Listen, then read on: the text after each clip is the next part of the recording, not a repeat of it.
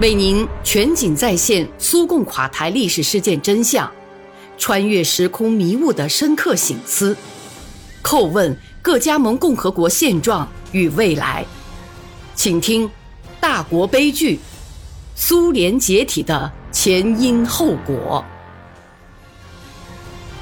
廓清十二月事件的本源。现在，当本章的叙述完成之时。我还想回顾一下早已成为往事的1986年阿拉木图事件，并就它的实质提出某些结论性看法。上面已经提到，关于十二月事件和动乱，派到阿拉木图的莫斯科委员会不失时机地进行跟踪调查。动乱期间，委员会掌握了领导权，对有关动乱的种种说法都进行了分析研究。其中有一种说法认为。存在一个群众组织，请注意，基本上都是青年学生。他们搞示威游行的专门指挥部，走上街头的有吸毒者、酒鬼和无业游民。但委员会更倾向于认为这是一次有组织的民族主义动乱。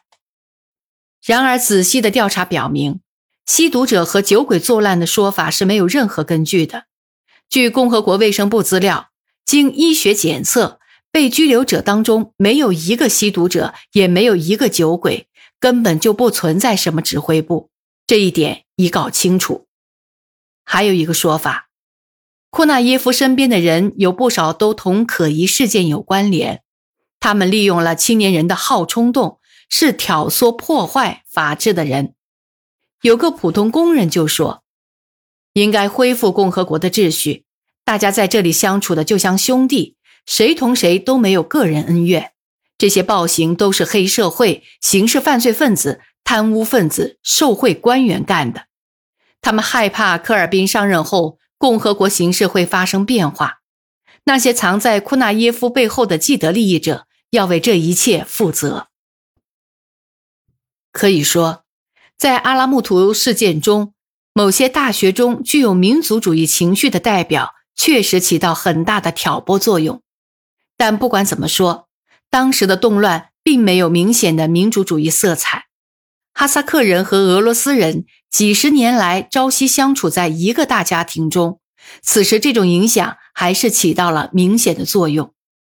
关于这一点，纳扎尔巴耶夫是这样写的：“我认为，促使莫斯科代表把我们完全排除在监控广场事件之外的主要原因。”是怀疑我们会利用群众的情绪谋取私利，尤其是他们不安的是，游行群众纷纷递上条子，建议推举阿拉耶利别科夫、杰米坚科、米罗什辛、莫罗佐夫、穆卡舍夫、纳扎尔巴耶夫等人为共产党中央第一书记的候选人。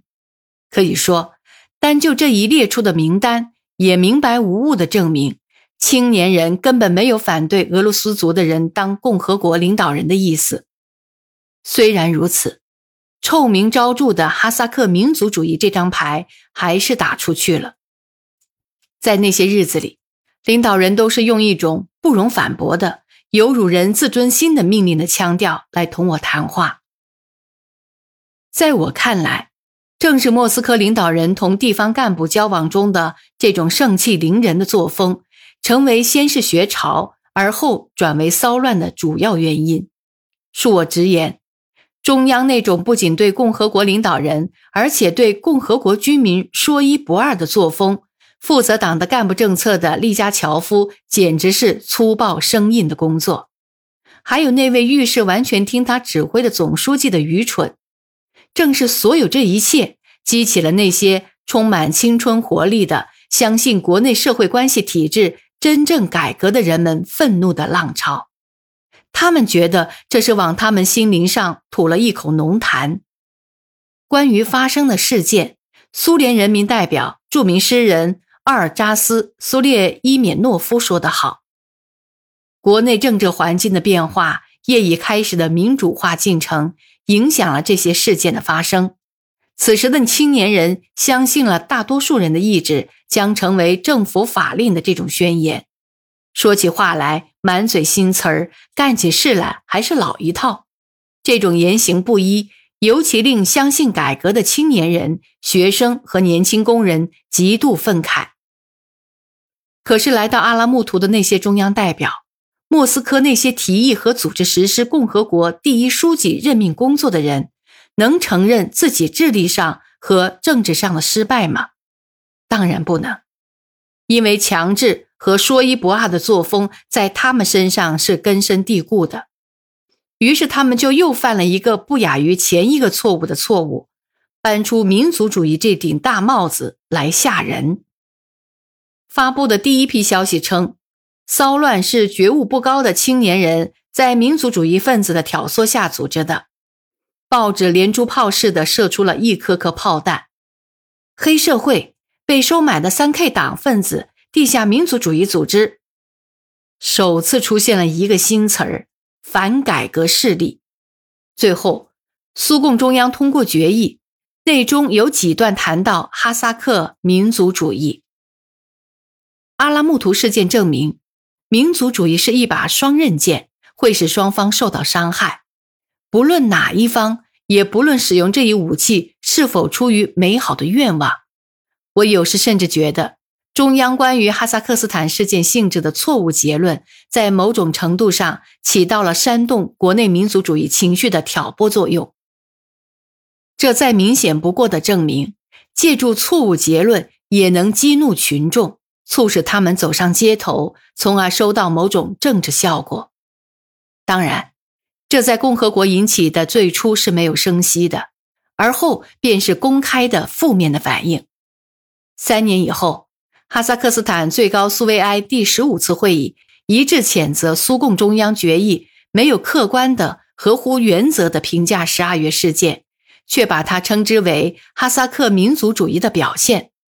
在共和国党中央例行全会上通过的声明说：“应该完全肯定地指出，青年人走上广场，目的不是反对其他民族。”阿拉木图十二月事件。这是国内年轻民主的稚嫩幼芽，同当时依旧遵循陈规旧矩和老标准解决政治问题的那套制度之间发生的第一次冲突。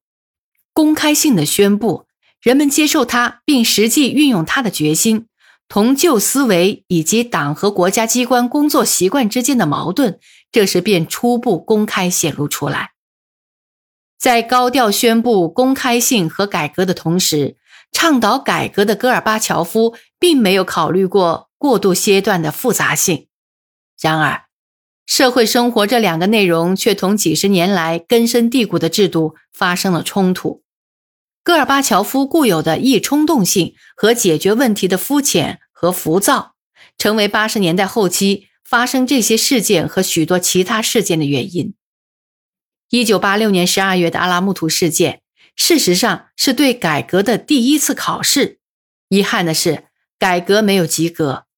更糟的是，以戈尔巴乔夫为首的党和国家领导人并没有汲取那种深刻的教训。他们在彼时彼此看到的所谓民主主义表现，其实并不存在。而真正民族主义复活的危险和利用反社会主义、反苏维埃、反改革势力来消灭党。国家和我国社会制度危险，他们却并没有看到。此后不久，我们便会遇到货真价实的民族主义了。